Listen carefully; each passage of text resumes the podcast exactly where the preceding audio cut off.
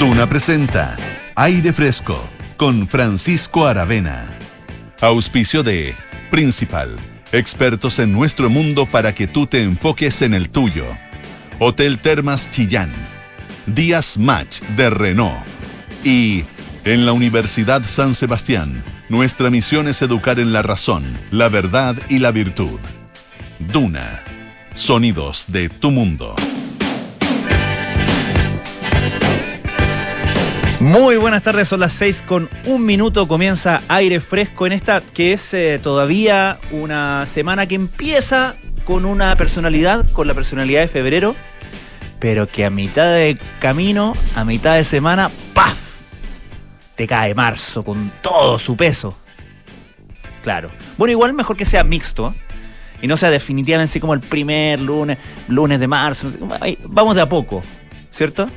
Igual ayer eh, entiendo que hubo bastante tráfico en las carreteras, ya la gente volviendo, encargándose del uniforme, las que, las que no lo hicieron antes de tiempo, ese, tipo de cosas. Pero en fin, vamos de a poco retomando la realidad. Parte de la realidad es que nuestro amigo Polo Ramírez, dueño, titular de este espacio, em, tengo que contarles algo, no estará esta semana, pero va a volver, no se preocupen. Sí, es parte de nuestro patrimonio eh, histórico, invaluable de Radio Duna. Polo Ramírez estará de vuelta el próximo lunes. Por mientras, haremos lo posible por llenar esas zapatillas de footing. Aquel deporte que Polo Ramírez cultiva con tanta pasión, con tanto ahínco. Nos escuchan a través del 89.7 FM en Santiago, el 104.1 FM en Valparaíso, el 90.1 FM en Concepción y 99.7 FM sentado frente al mar en Concepts, perdón, en Puerto Montt, allá donde aquella controversial escultura tuvo un retoque eh, que ha generado también cierta controversia, porque sin controversia, ustedes saben, no hay nada. De partida no hay noticia, entonces, que fome, ¿no? Nos escuchan también a través de todas las plataformas digitales, el canal 665 de BTR, por ejemplo, de nuestra app de Radio Duna o en duna.cl, donde también, a su propio riesgo, aceptando los términos y condiciones, pueden ver la señal de video de este programa con el streaming dirigido por el gran incomparable Lucho Cruces, nuestro Gonzalo Beltrán de la nueva generación, que um, un, pulpo, un pulpo en el Switch, un tipo, dicen que eh, así como es bueno, es perfeccionista Lucho Cruces, es como Gonzalo Beltrán, dicen, sí, se queda hasta altas horas de la madrugada estudiando los shots de cámara, en fin, controversial también Lucho Cruces hay que decirlo. Claro, como todo genio. También nos escuchan en Apple Podcast, Spotify y todas las otras plataformas de podcast. Y comenzamos este jueves 23 de febrero de 2023 con la actualidad. Y cuando dice actualidad, dice María José Soto. ¿Cómo estás, María José Soto? Bien, ¿y tú? Oye, tremenda presentación. Claro. experto en presentaciones. ¿Así? Me encanta. Es, un arte que estoy tratando de pulir. Sí, deberías desarrollarlo y pasar una pyme. Una pyme de presentación. Eso, me gustaría. Claro. Me, encantan las menciones comerciales de los partidos de fútbol, por ah, ejemplo. Ah, mira. Oye, sueño, es un trabajo frustrado. Qué Sí. Yo una vez envié mi voz. ¿En serio? hablando de cosas locas que uno ha hecho. ¿Sí? Eh, como a una empresa de locución cuando era más chica. ¿Ya? Me fue fatal. Bueno, pero deberías persistir. Debería, sí, debería. Tú dices que me recomiendas Por supuesto, obvio que sí. Mira, Mira, fuera de micrófono te voy a dar un par de tips. Mira, tips. Que yo, que yo tampoco me he animado, pero estoy ahí. Estás a punto. A punto pero mandemos juntos el currículum. Ya, perfecto. Excelente, ya. Después del programa. después, ya. Exacto. Oye, hablemos de la noticia del día, yo creo, probablemente, es eh, el finalmente ya la concreción de este proyecto que ya se hizo realidad de llevar a las Fuerzas Armadas a zonas de infraestructura crítica en las fronteras del norte de nuestro país, donde sabemos hay una crisis importante respecto de o a partir de eh, la el ingreso ilegal de miles de cientos de personas de distintos países eh, que arriesgan su vida y evidentemente generan una situación muy compleja, especialmente para las comunas y, las regiones del norte. Bueno, a propósito de eso, el despliegue de las Fuerzas Armadas es que hoy día, o el inicio del despliegue, es que hoy día tempranito estaba eh, pasada a las 9 de la mañana la ministra de Interior, eh, Carolina Toá, en Colchane, que es en la región de Tarapacá, donde precisamente se ha generado la crisis mucho más compleja. Y ella en su discurso, donde fue, bueno, estuvo acompañada de gente del Ministerio de Defensa, de altas autoridades de las Fuerzas Armadas, etcétera, etcétera. Eh, y ella decía, solamente el anuncio de la ley del despliegue ya generó que disminuyera la cantidad de, de, personas que tratan de ingresar de manera ilegal por, mm. eh, por partes de las fronteras que no están que no están reguladas. Entonces decía claramente esto, y, el, principal, el, principal objetivo es que sea disuasivo y que las personas entren por los ingresos legales, donde hay que ingresar. Em, recordemos que, eh, qué significa este nuevo proyecto, esta nueva ley de, eh, que permite a las Fuerzas Armadas estar ahí en esa zona y eh, que es hacer lo que en realidad no están acostumbrados a hacer, que es lidiar con las personas, digamos. tienen que hacer, o sea, pueden hacer controles de identidad, pueden hacer de maletas y detención de personas que son a su vez entregadas a carabineros, que son los encargados de la relación. No mantener ellos la persona detenida, sino que derivarlo ellos están preparados para eso. Eh, sabemos que hay preocupación en las Fuerzas Armadas porque eh, tampoco quieren pagar platos rotos por eh, mal, malos manejos que, que, algunos efectivos hagan precisamente porque no tienen la preparación necesaria. Y por eso es que Carabineros hizo una capacitación a estas personas. Eh, de hecho, fueron 337 efectivos que fueron capacitados por Carabineros en materia de orden público, de el buen margen de acción, de derecho, instrucción e intervención con respeto, respeto a los derechos humanos. Tuvieron clases prácticas y también teóricas, eh, según consigna hoy día la tercera, eh, por 60 horas para prepararse para relacionarse con personas, digamos. Eh, porque, claro, más allá del control de armas, etcétera. y, claro, tuvieron esta preparación de em, cómo manejar de buena forma las detenciones, el juego de roles para el control y registro también de personas, de personas, las fiscalizaciones también de, de, vehículos, de autos, etcétera, etcétera. Pero es evidente que está bien clara la preocupación que hay en las Fuerzas Armadas respecto de, bueno, ¿qué pasa ¿Qué pasa en la práctica si es que eh, alguno de estos efectivos intenta repeler un ataque en su contra y saca un arma y dispara? Bueno, es la pregunta que ha enfrentado la autoridad en las últimas semanas. Hoy día Carolina Toa volvió a decir un poco lo que ha dicho hace, hace tiempo. Eh, dice que la fuerza se tiene que usar de manera discreta, que hay situaciones que eh, es evidente que hay que usarla. Por ejemplo, si hay una amenaza a la vida de efectivos militares o a terceros. ciertamente decía ella que las Fuerzas Armadas van a tener apoyo del gobierno de Chile. Ahora, no hay tanta claridad porque según, eh, según plantean efectivos de las Fuerzas Armadas, eh, tampoco está tan claro en la legislación nueva qué significa o en qué se mm. traduce legítima defensa o si eventualmente una persona está involucrada, un efectivo, esto va a la justicia civil o a la justicia militar.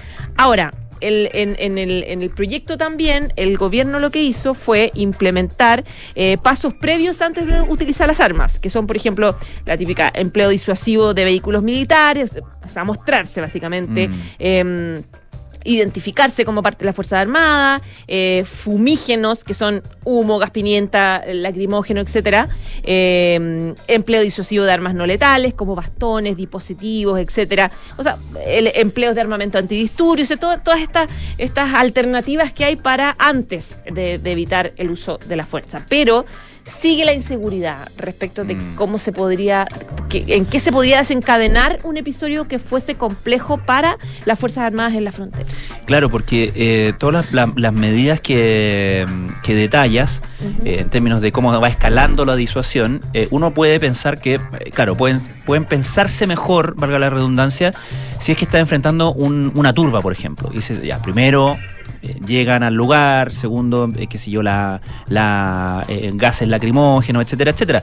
Pero si es una persona la que se ve que, por ejemplo, una o, o dos o más personas se le vienen encima, si es un soldado, por ejemplo, no tiene tanto tiempo para, para escalar en, la, en, las medidas disuasivas, ¿no?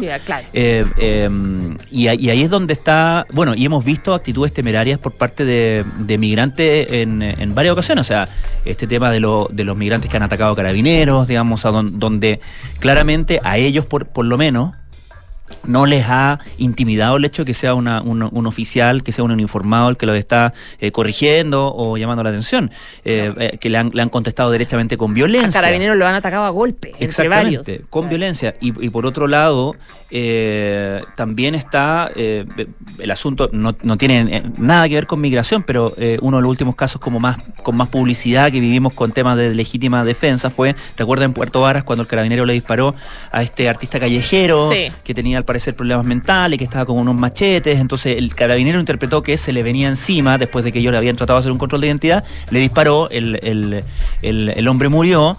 Y bueno, tuvo que la justicia eh, determinar si es que había sido legítima defensa. Termina la justicia diciendo que efectivamente fue fue, legítima defensa, pero recordemos lo que pasó como primera reacción a ese, Pero a él ese fue episodio.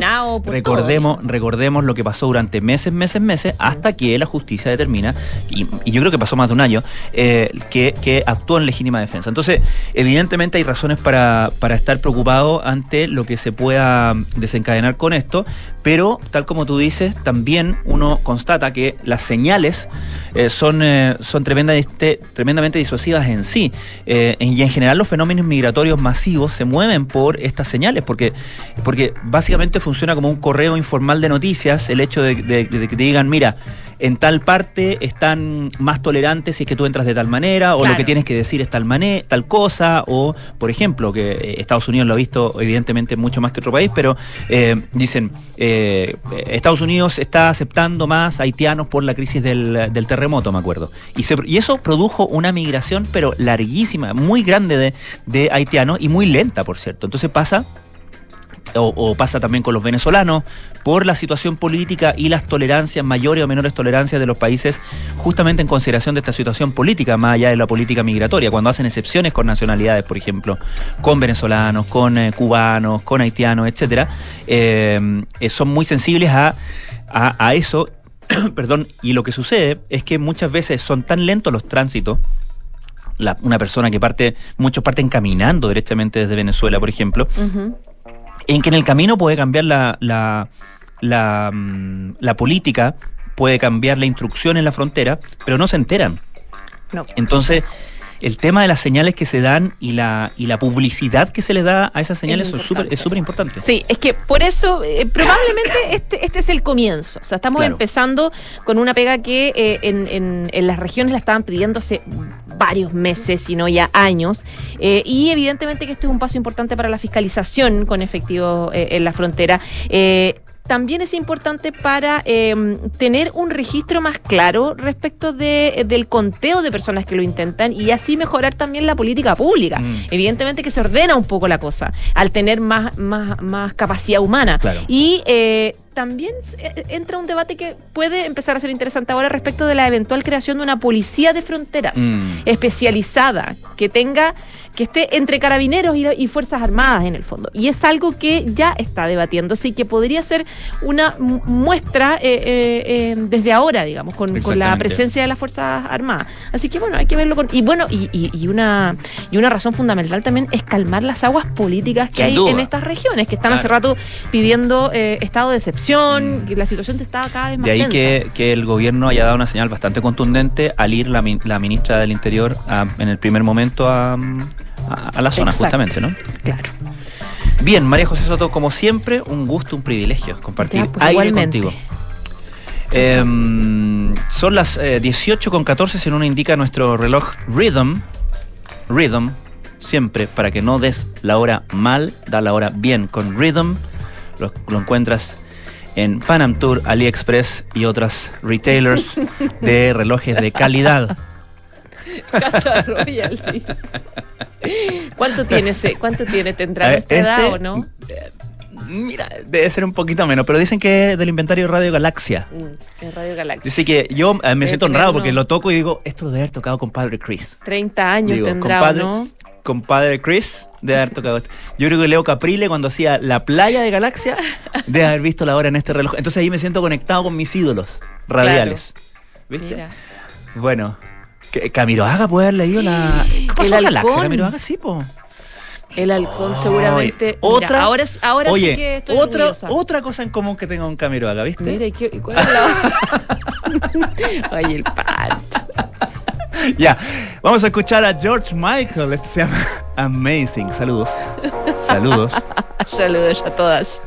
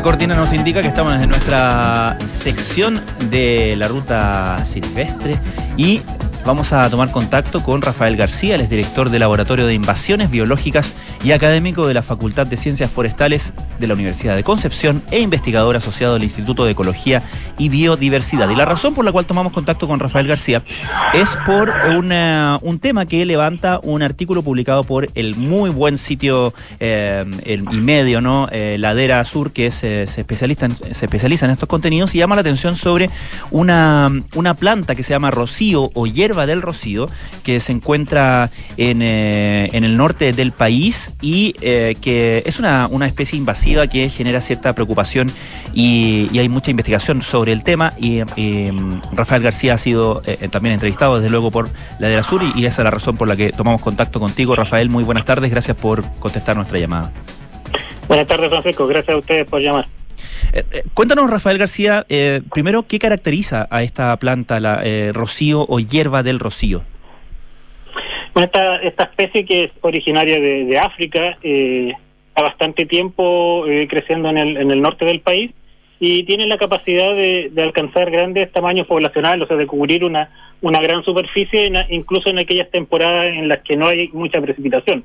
Ya una especie adaptada al desierto, entonces compite mucho con, con la especie de plantas de, de, de- de la zona del norte de- de nuestro país. Eh, ¿Entre qué regiones o en entre qué zonas eh, eh, sabemos que existe, que está esta planta? Sí, se supone que la podemos encontrar entre la quinta y, y la. en- básicamente de la quinta hacia arriba. Ya. Pero principalmente está en la costa de la cuarta y de la tercera región. Ahí es donde es más abundante, en la zona costera. Perfecto. Ahora, eh, ¿se puede determinar desde hace cuánto tiempo, hace cuánto tiempo fue introducida esta planta que es de origen africano, como nos cuentas? Sí, eh, la verdad es, es difícil este- determinar cuánto tiempo lleva, ya que uno lo- los datos que hay no eh, de la primera vez que algún botánico la colectó o, o llamó la atención. Probablemente lleva mucho más tiempo, pero por lo menos lleva más de 100, 150 años en, el- en el, en el país. Y llegó de manera eh, ornamental, porque igual es una especie bastante llamativa, tiene unas flores muy, muy, muy bonitas y como tiene esta capacidad de crecer en esta zona, incluso en años donde no, no hay agua, eh, se ocupa, es frecuente verla incluso en, en- en algunos jardines.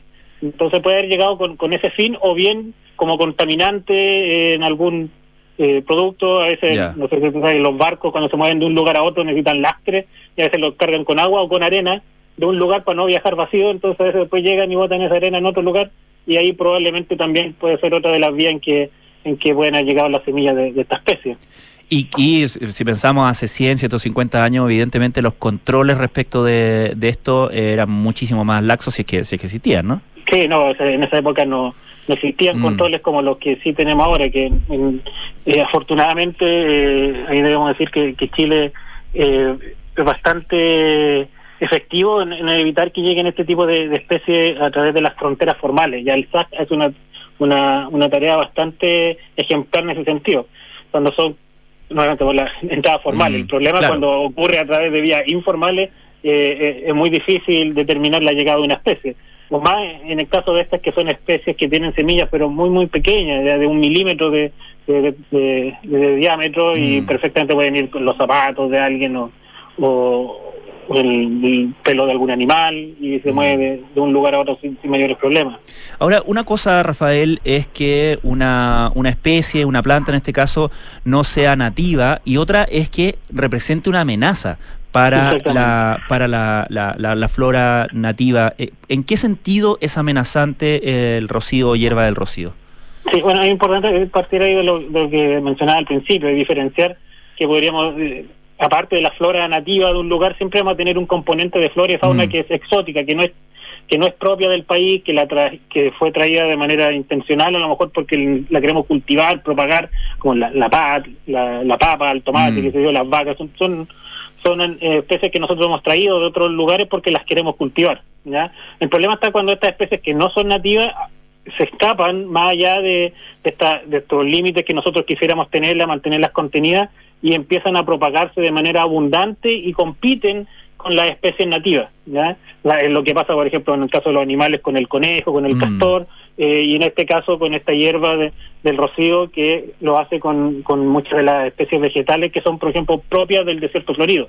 Ya cuando hay desierto florido, y eh, esta especie la vamos a encontrar creciendo eh, junto a estos eh, hermosos campos de flores que, son postal típica de, aquella zona, entre medio de ella está creciendo y compitiendo por, por los recursos que son escasos en, estos ecosistemas áridos. Entonces ahí se empieza a generar el, el problema, por la competencia con estos recursos eh, que son escasos y también produce una gran cantidad de flores, ya flores que entran a competir también con los polinizadores nativos. La- Las flores lo que tratan de hacer es- Mm. son llamativas, ya por una cosa evolutiva, tratan de, de atraer la mayor cantidad de polinizadores, entonces mientras más flores tengo y muy llamativo soy, mayor éxito voy a tener como especie. Ya entonces empieza a generar esta competencia, por un lado por los recursos como el agua y por otro lado también con- para, para acaparar más, más polinizadores y ser la especie que al final empieza a, a perpetuarse y, y a ganar terreno cada vez más de manera más, más abundante dentro de los frágiles que son estos estos ecosistemas. ¿no?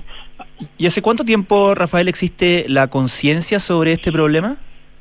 Eh, mira, nosotros hace bastante tiempo, ya podríamos decir casi una década, que conocimos de este de este problema. Ya nosotros estamos radicados aquí en Concepción, en, Mm. en la parte sur del país, y fue la gente de, de CONAF que, que nos hizo ver que, que era un problema. Ya nosotros no estaba dentro de nuestro horizonte normal de trabajo de esos ecosistemas, empezamos a investigar, fuimos a conocer el problema y la verdad es que hay temporadas en que eh, se forman unos boom poblacionales de esta especie que son bastante llamativos y, eh, llamó a la, la alerta de, los guardaparques de CONAP para porque claramente, eh, o sea, era cosa de ver, uno se acercando, por ejemplo, al pingüino de Humboldt en la isla Choro, el Teñeral, uno empieza a acercarse en las embarcaciones ya de, bastante lejos ver la isla completamente roja, que el color que, toma esta especie cuando está, está, está creciendo y, y, y está completamente cubierta la, la isla de, de esta especie. E incluso en años, como te decía, que no son propios del cierto florido, puede eh, eh, crecer mucho. Y ahí esas fueron las primeras alertas que a nosotros nos llegaron, por lo menos, a través de CONAF. Ahora, eh, contémosle un poco a nuestros auditores cómo, cómo es esta planta para, para que quizás aprender a, a distinguirla eh, y ver si, si, la, si la conocen, ¿no? Sí, es, es bastante particular. Bueno, es una hierba, eh, una hierba anual, suculenta, o sea que almacena mucha mucha agua. un- Uno, uno la toma y prácticamente se desarma eh, en tus manos y se empieza a quebrar porque es muy frágil. Ya son un- uno la pisa y igual casi se revienta. Son, son verdaderas bolsas de agua. Más Ya. de un 80% de su peso es agua. ¿ya? Eh, una hierba rastrera y no alcanza mucha altura, 20 centímetros, 30 centímetros cuando mucho, y la, la característica que tiene esta especie, que su nombre científico es Mesembranthemum crystallinum, es medio Hmm. eh, raro el, nombre, pero el, el crystallinum es una de sus características que tiene una, una estructura en, su, en sus hojas que asemejan a, a gotitas de agua o de rocío, ¿ya? Entonces en esa, en, en esa estructura va almacenando los excesos de sal, ¿ya? Y se ven eh, verdaderos cristales sobre sus hojas y por eso se le llama hierba del rocío que pareciera Mm. que constantemente está cubierta de rocío también se le conoce como escarcha Mm. porque tiene esta esta estas estructuras que, que tienen- asemejan a esa condición Claro, claro. Ahora, eh, cuando uno encuentra esta, este problema de esta magnitud, ¿no? Eh, Una, una, una planta que al parecer tiene tanta facilidad para, para reproducirse, que genera esta competencia con la flora nativa eh, y, que está en un, en un territorio tan, eh, tan ex- expandido en el norte de Chile, eh, ¿cuáles son las soluciones y cómo deberían ser esas soluciones? Sí, la verdad es complejo eh, en este tema tomar una solución que no podría decir de, de raíz eh, hasta altura del partido. Eh, esto es, yendo un poco atrás, muy parecido a lo que nos pasó con el con el COVID, eso de, de aplanar la curva cuando estaba recién eh, llegando la, eh, el virus al país y ese era el momento de actuar cuando Claro. estaban llegando los primeros contagios ahí hay que atacar, aislar y, y el problema se va se va a contener. Pero cuando ya tenemos una especie distribuida en muchas regiones del país con abundantes poblaciones, la verdad es, es imposible pensar en una erradicación del, del país. ¿ya? Mm. Eh, más bien hay que empezar a trabajar a una escala local en aquellos lugares que son particularmente frágiles, donde tenemos alguna especie a lo mejor de planta con algún problema de conservación, en peligro de extinción, y ahí tratar de aminorar su impacto. ¿ya? Es muy difícil que la logremos sacar completamente del lugar, pero a través de controles que, que básicamente es arrancar las plantas con la mano, con mucho cuidado de no dañar el, el suelo donde se almacenan las semillas de, de las especies nativas o las mismas plantas eh, nativas si es que ya están Mm. creciendo, ir sacando y bajando un poco la densidad poblacional, cosa que, que no se logre tan y que no se genere esta, esta competencia tan alta. Pero pensar que la vamos a, eliminar es- Claro. es muy difícil. Realmente, como digo, si almacena gran cantidad de semillas, muchas de estas semillas caen al suelo o se almacenan sobre las plantas muertas. Entonces, incluso en un año que están todas las plantas muertas, yo puedo ir a arrancar las plantas muertas y, y voy ganando un poco de, de tiempo, disminuyendo la cantidad de semillas disponibles para cuando venga un episodio de, de lluvia. Incluso entiendo que, entiendo que ¿Mm? muchos años después de, de, de- de muerta la planta sigue con, con, con semillas, ¿no? Sí, sí, uno Mm. va y encuentra una planta así seca, blanca, ya que no le Mm. quedan.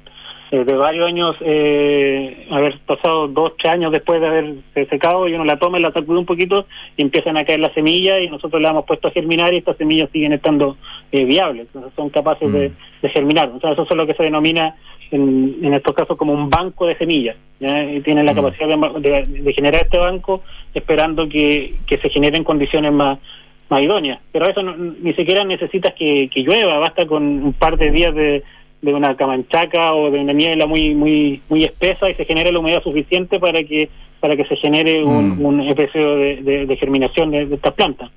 El problema es sacarla, eh, digamos que podría ser relativamente fácil, pero ¿qué haces con todo este material que, que vas sacando si, si sabes que está lleno de semillas? O sea, Claro. básicamente hay que sacarlo, contenerlo y llevarlo y depositarlo en un lugar donde va sepas que no Que no va a germinar. eh, que no va a germinar nuevamente, Mm. o sea, no hay que agarrar, echarlo a un saco y ir a tirarlo dos metros más allá, o sea, Claro. estás corriendo el problema un poquito un poquito más allá solamente, o tirarlo a un basurero y al final el basurero va, va a terminar lleno de, de- de esta especie también. ¿no? Exacto. Entonces, es, es bien complejo este eh, el tema. ¿ya? O sea, lo importante es, eh, es monitorear, estar presente, eso es algo que se está haciendo actualmente, se monitorea el- la presencia de esta especie y hay un poco de conciencia, por lo menos dentro de la gente, manejadores eh, y guardaparques, de que una especie invasora y, y en los muestreos que ellos frecuentemente hacen de distintas especies van van eh, anotando si, si es más frecuente, si va aumentando, así que eso ya es un, Mm. eso es tiempo que se va ganando, hasta que hayan recursos para quizá eh, iniciar un,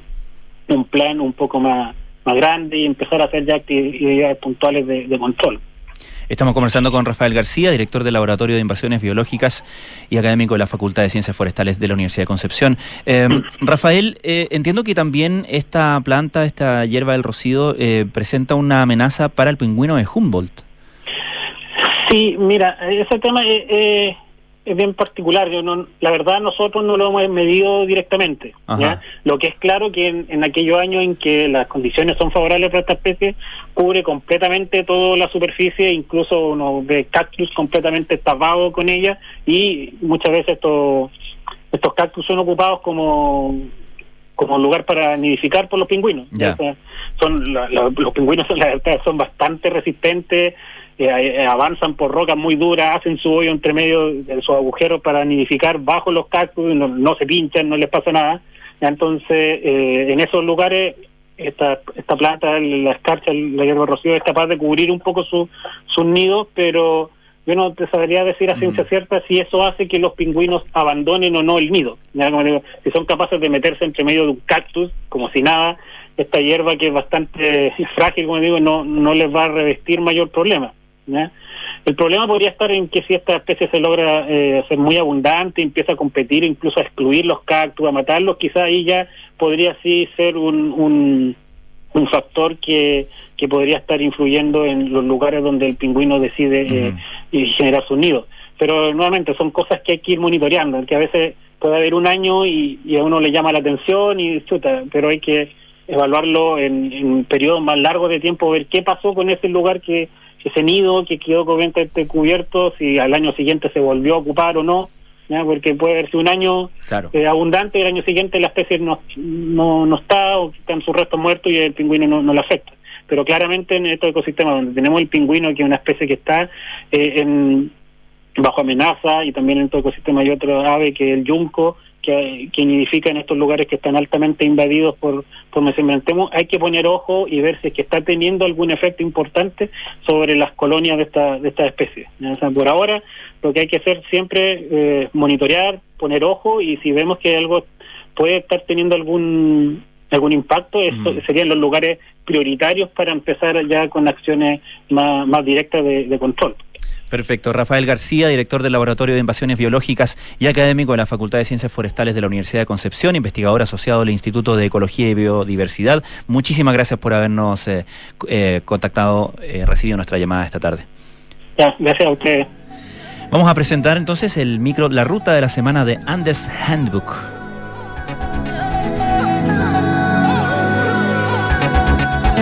Esto es la ruta de la semana de Andes Handbook en aire fresco. Cascada de la Quebrada de Macul.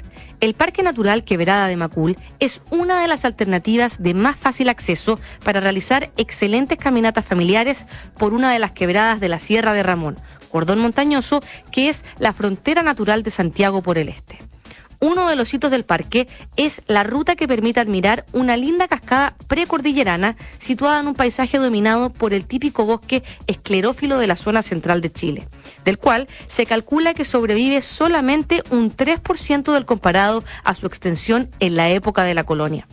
La excursión a la cascada tiene 7,5 kilómetros de ida y vuelta, es de dificultad baja y toma entre 3 y 4 horas a ritmo tranquilo.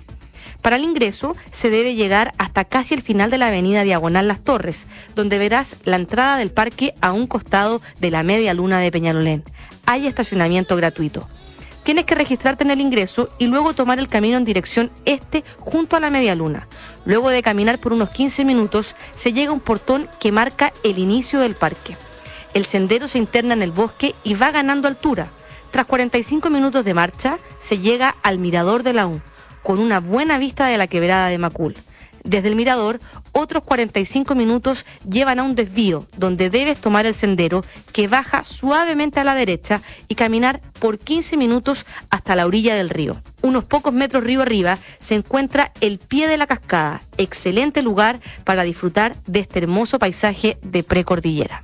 Recomendaciones. La época más linda es la primavera. En verano prefiere ir muy temprano en la mañana para evitar las altas temperaturas. Hay agua potable al final del sendero junto a la cascada. Para tener la descripción completa de la ruta, el track, fotos y más, visita www.andeshandbook.org y busca Quebrada de Macul.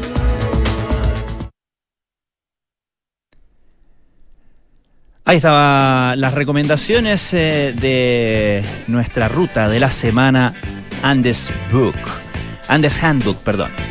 Eh, vamos a ir a nuestra pausa. Antes déjame contarte que ya comenzaron los días match de Renault. No pierdas esta oportunidad de llevar tu auto nuevo con increíbles descuentos. Conoce más en Renault.cl o en tu concesionario más cercano, Derco Center. Invierte en el extranjero con Principal. Principal, expertos en nuestro mundo para que tú te enfoques en el tuyo. Este verano vive junto a tu familia unas vacaciones inolvidables en Hotel Termas Chillán.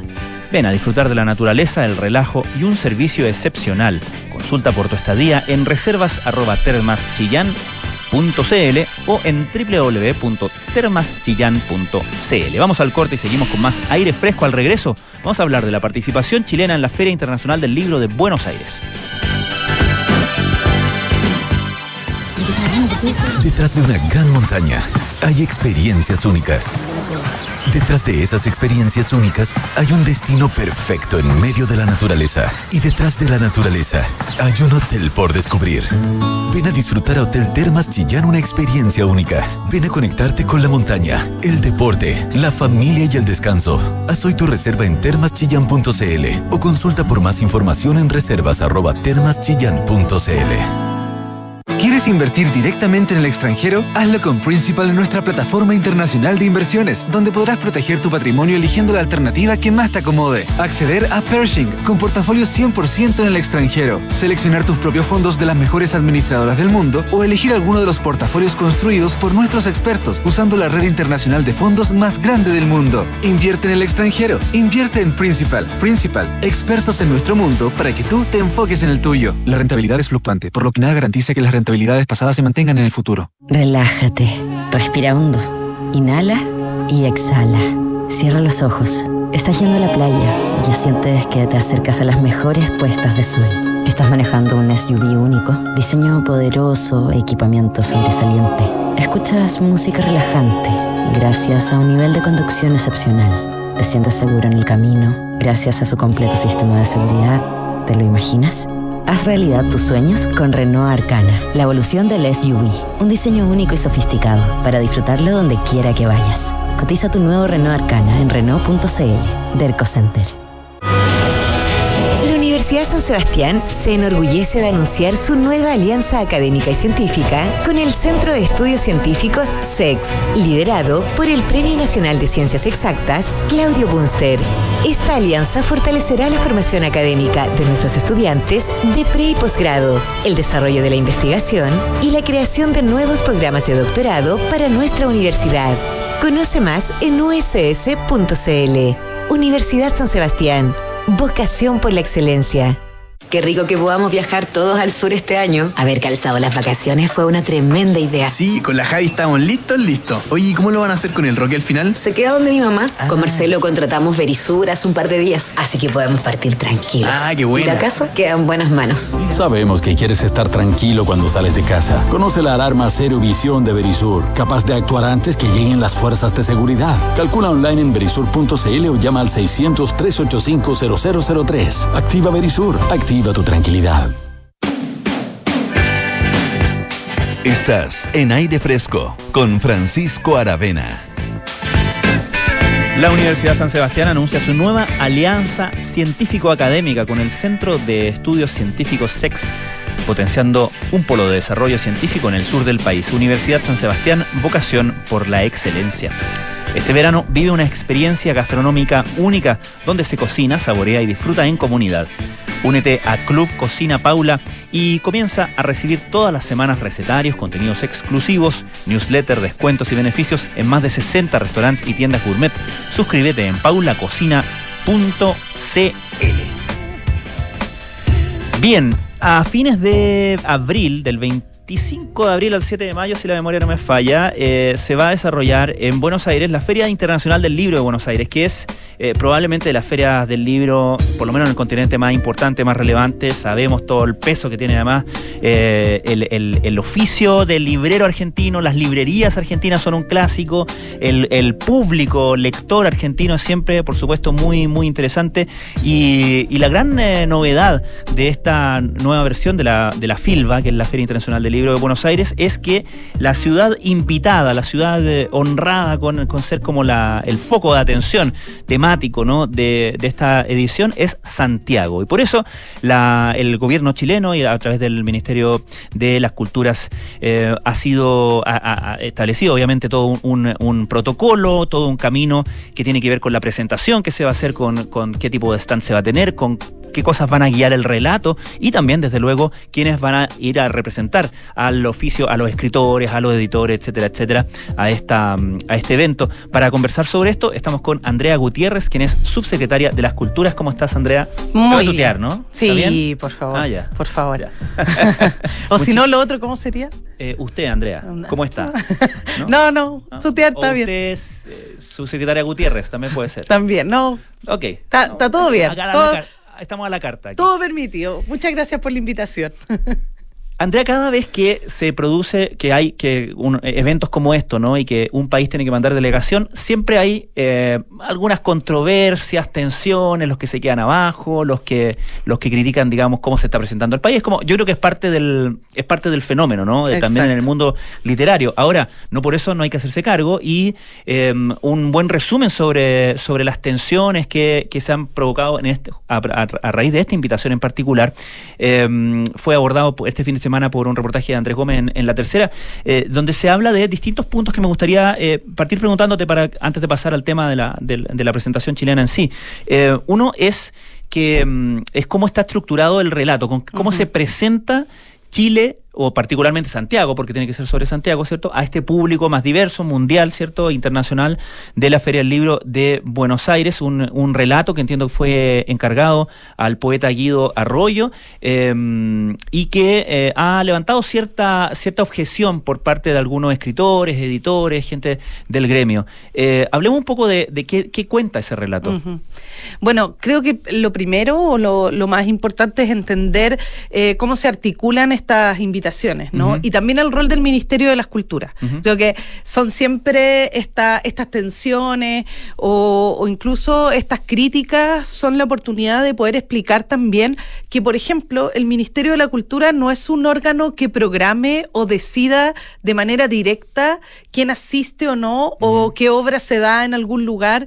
Nuestro rol es justamente facilitar que las expresiones culturales y artísticas se sucedan y ocurran. Y en ese contexto, efectivamente, este proceso parte con un relato que propone eh, el, el poeta Guido Arroyo, que lo hace con un trabajo con el equipo institucional, pero posterior a eso aparece un comité curatorial. Y eso ha estado un poquito quizá invisible en esta conversación, ¿no? Y este comité curatorial, que está formado por nueve personas, es finalmente el que ajusta el relato, el que determina cuáles son los ejes. Yo diría que en gran medida se respetaron la- las pulsiones que Guido Arroyo proponía para este relato y también se articulan otras, o- otras diversidades que de repente no estaban incorporadas. Y en ese contexto eh, se sale, digamos, el relato y salen también las invitaciones. Las invitaciones dialogan con el relato, ¿no? La- lo- lo- Tienen que ser coherentes con la historia que se va a contar. en el Exactamente, exactamente. Y en ese sentido, el relato tiene, claro, algunos, yo he visto que han, han puesto, se han centrado en, en dos tópicos fundamentalmente, pero también hay que entender que hablamos de Santiago. Y cuando hablamos de la ciudad de Santiago, estamos hablando de un Santiago que tiene una historia, el Santiago que se fue, toda la historia de nuestra ciudad, el Santiago también en su dimensión geográfica, en su transformación también de la modernización, de la llegada de las industrias, de las empresas, ¿cierto? Todo ese proceso, cómo ha cambiado también en su estructura y por eso también hay invitaciones a quienes desde la arquitectura han seguido el relato, el relato de la ciudad. También este Santiago más popular, ¿cierto? Que, que lo, lo han llamado el Santiago de la Champurria o el Santiago periférico, ¿cierto? Cómo Santiago fue creciendo y se fueron abordando las periferias de Santiago, se fueron poblando y cómo eso fue sucediendo y cómo eso también va generando una cultura, todo el proceso de modernización todo el proceso también de las diversidades, ¿cierto? Cómo las disidencias y las Mm. diversidades han vivido en un Santiago, en sectores de Santiago que han estado un poco ocultos. Ahí, por ejemplo, es muy interesante los textos del MBL, que Oscar Mm. Contardo hace la última entrega referente a, Claro. al MBL. Eh, y también, por supuesto, y esto es bien importante decirlo y señalarlo, que estamos en el marco de la conmemoración de los 50 años del golpe de Estado. Por lo tanto, eso también va a estar abordado en el contexto de la feria, así como el estallido. Es decir, no podemos hablar de Santiago si no hablamos de lo que sucedió en la ciudad de Santiago y las tensiones que ahí existieron en el proceso del estallido. Y ahí yo entiendo que se genera un debate Claro. y yo creo que es muy interesante porque para eso está la cultura y el arte, ¿no? Para Mm. generar tensiones, relatos. Y en ese sentido, la verdad, yo eh, lo que sí me importa es ser muy justa con este comité curatorial de nueve personas, que es inédito. Y esto quizás es algo que también generó como inquietudes, porque la manera en que se está articulando esta feria es inédita. Nunca había existido una gobernanza que incluyera desde un comienzo al Ministerio de las Culturas propiamente tal, al sector del libro que está representado en el Ministerio, en el Consejo del. Libro de la, de la Lectura, que es un órgano colegiado, y que a la vez incluyera desde siempre al gobierno regional por ejemplo. Eh, yo personalmente con Claudio Rego y nuestros equipos hemos sostenido una serie de conversaciones, ¿cierto?, respecto de cómo Santiago se va a plantear de la manera más amplia y diversa en este sentido, y también la Fundación Imagen de Chile, que en estos contextos es súper importante para la, la presencia de Chile en feria, y el Ministerio de Relaciones Exteriores Mm. a través de su Dirección de Asuntos Culturales. Estamos conversando con la subsecretaria de las Culturas, Andrea Gutiérrez, sobre la presentación de Chile en la próxima feria, perdón, de Chile sí, bien, pero de Santiago como ciudad invitada en, eh, a, la, a la Feria Internacional del Libro de Buenos Aires. Eh, Andrea, el, eh, hablemos un poco de estos ejes en los que se va a articular la presentación de la delegación chilena. Hay, hay temas que tú has, has- mencionado algunos, digamos, pero ¿cuáles son estos ocho ejes son que, que, que articulan justamente esta presentación. Sí, estos ocho ejes son el Santiago que se fue. ¿cierto? Donde vamos a repasar toda la trayectoria, el Santiago Champurria, que es toda la vertiente eh, popular, ¿cierto? En torno a. Y también la, la- el mestizaje que habita eh, Santiago y toda la, la- el colonialismo, ¿cierto? Y la llegada a, la- a esa ciudad, el Santiago periférico, ¿cierto? Que es el crecimiento de todos los bordes de la ciudad y todos los relatos que están eh, vinculados a él, el Santiago disidente, eh, que es el que recoge todos los relatos de las disidencias y de cómo esta, han habitado esta ciudad y cómo se han hecho un espacio también desde ese, desde ese lugar. Eh, el Santiago desde otros territorios, también hay una mirada del Santiago, este Santiago no es Chile, ¿no? Claro, como claro. esta, esta presencia que, o el anhelo de ir a Santiago y que en Santiago nos va a cambiar la vida, Mm. o en Santiago vamos a poder estudiar, vamos a poder tener otro horizonte. Esa visión desde las regiones hacia Santiago también va a estar presente en uno de los ejes del relato. La modernización de Santiago, cómo se transforma la ciudad, se moderniza y se actualiza con la llegada también eh, de un montón de, de crecimiento en materia industrial y en materia comercial, con tratados de libre comercio y, toda la transformación en ese sentido. Santiago Memoria y Derechos Humanos en el marco eh, de la conmemoración de los 50 años eh, del, golpe, del golpe cívico-militar y el Santiago del Estallido, que es el como más Ya. reciente del, de 202019 en adelante. Y esto a través de eh, autores que se han, eh, que han incorporado su, a su obra estos distintos tópicos, ¿no? Exactamente, sí, son ahí hay que son dos áreas, ¿no? La selección y ahí también es bueno porque otra vez nos da una dimensión más transparente de este proceso. Uno son 60 invitados que están seleccionados por el comité curatorial eh, y otro es un concurso abierto de convocatoria pública que tenemos en el ministerio que todavía está abierto, está abierto hasta Ya. el 10 de marzo para los que estén Ah, interesadas y dato, interesados. Sí, sí, para los que quieran eh, postular. Eh, en esa postulación se pueden postular tanto autores y autoras como editores y editoras eh, que tengan su trabajo y que quieran sumarse a esta delegación. Y ese, esos evaluadores, ¿cierto?, son eh, asignados por este Consejo eh, Nacional del Libro y la Lectura. Ahora, eh, hablemos de eh, cómo de cómo se va. eh, tú, tú mencionas que lo- lo- toda la delegación ha sido también seleccionada por este por este comité, ¿no? Pero entiendo que hay un énfasis particular o, o- o un cuidado particular por eh, aquellas editoriales que no pertenecen a las grandes eh, multinacionales. Sabemos que el, el negocio editorial está altamente concentrado en el mundo, ¿cierto? Mm. Eh, eh, y por lo tanto, eh, también el foco en las editoriales independientes es un, es un tema de, de atención, ¿no? Sí, el- lo que más hemos procurado es, es la integración del ecosistema del libro. El ecosistema del libro es bien complejo y tiene efectivamente grandes eh, conglomerados y también tiene editoriales Mm. más pequeñas e incluso tiene la autoedición, ¿no? que existe Mm. ya de, hace- de un tiempo esta parte por parte de varios autores.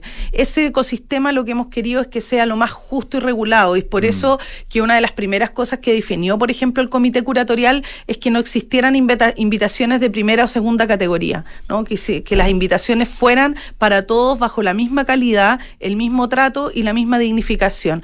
Y en ese sentido era incorporar a, a los dos mundos ¿no? en, el- en las editoriales. Las editoriales independientes han tenido un rol creciente eh, que está siendo muy exitoso también en, en materias de feria, con los que nosotros nos interesa mucho trabajar, pero también tenemos una relación histórica con las transnacionales porque hay Claro. que entender que muchos de los autores que invitamos son publicados por las Sí, claro, transnacionales. por por lo tanto, Mm. ambos son dos mundos que eh, no, no tiene mucha lógica poner a competir porque llegan y cubren universos Mm. muy distintos en aspectos temáticos. Las editoriales eh, independientes tienen un trabajo también de recoger nuevas voces, que es muy valioso, y que también, por ejemplo, han hecho un gran aporte en materia de paridad de género en las publicaciones, Ya. ya que también es otro de los acuerdos que tomó para las invitaciones el comité curatorial, es decir, que fuera una invitación paritaria. Por lo tanto, tenemos una delegación paritaria que va eh, a Buenos Aires. Y en ese sentido, yo creo que tenemos una, una convivencia y una presencia de los agentes del mundo del libro que es bastante proporcionada. El, el Consejo del Libro y la Lectura está habitada por estos mundos. ¿Ya? Los que integran el Consejo del Libro y la Lectura son representantes de estos distintos lugares del libro. Por Mm. lo tanto, eh, también los consejeros han sido, consejeros y consejeras han sido unos aliados fundamentales en poder sacar de esto una convocatoria que lo que se proponía era también innovar en que hiciéramos un proceso, como te decía, Claro. de gobernanza Mm. que fuera, que incluyera a otros agentes, ¿no? Que no fuera solamente eh, el del mundo del libro, porque además cuando te invitan como país, no tenemos solo la delegación literaria, tenemos también una delegación artística, tenemos a cargo, ¿cierto?, un, un pabellón que no es, no es menor y que está hoy día a cargo de los arquitectos que nos representaron en el, en el pabellón de Venecia. Así que hay ahí un, un trabajo que es de verdad que suma más de 150 actividades relacionadas eh, con esta feria. Andrea Gutiérrez, subsecretaria de las Culturas, hablando de la invitación y de la presentación de Santiago de Chile como ciudad invitada en la Feria Internacional del Libro de Buenos Aires, que comienza el 25 de abril. Muchísimas gracias, subsecretaria, por habernos visitado hoy. No, muchas gracias a usted y muchas gracias también por darnos siempre la oportunidad de explicar un poco lo que es el Ministerio de las Culturas, que a veces eh, cuesta entender nuestro rol y, y se hacen eh, críticas que no obedecen necesariamente a las tareas que llevamos adelante, así que estos espacios nos sirven mucho para comunicarle a las personas y creo que vamos a tener una delegación en Buenos Aires que nos va a hacer sentir muy orgullosas y orgullosos de, de representar ahí a Santiago. Ojalá así sea. Muy, muy buenas tardes. Nosotros eh, nos despedimos, ya llega Cartas Notables con Bárbara Espejo en el capítulo de hoy, El Poder de las Cartas según Sam Shepard. Luego Nada Personal con Josefina Ríos y Quique Yabar. Y a partir de las 20 horas, Terapia Chilensis con María José Ochea y Andrés Benítez. A las 20.30 horas, oye, esta invitación es muy importante. Po- Tomen atención. Si pueden tomar nota, tomen nota. Y si pueden poner alarma en su celular, háganlo. A las 20.30 horas, Sintonía Crónica Debut. Una nueva temporada de Sintonía Crónica. Debut porque es con los primeros álbumes que han marcado la carrera de la artista. Con Bárbara Espejo y con un tal Francisco Aravena. Fíjate, yo le pondría ojo a ese cabro. Estamos dándole una oportunidad, denle ustedes también una oportunidad. Con mucho cariño, con mucha honestidad. ya, hoy día es con el debut de Bjork, que se llama Debut. Claro, no Bjork. Bjork se llama Bjork, pero su disco debut se llama Debut. Eso a las 20.30, sintonía crónica Debut. Nosotros nos encontramos.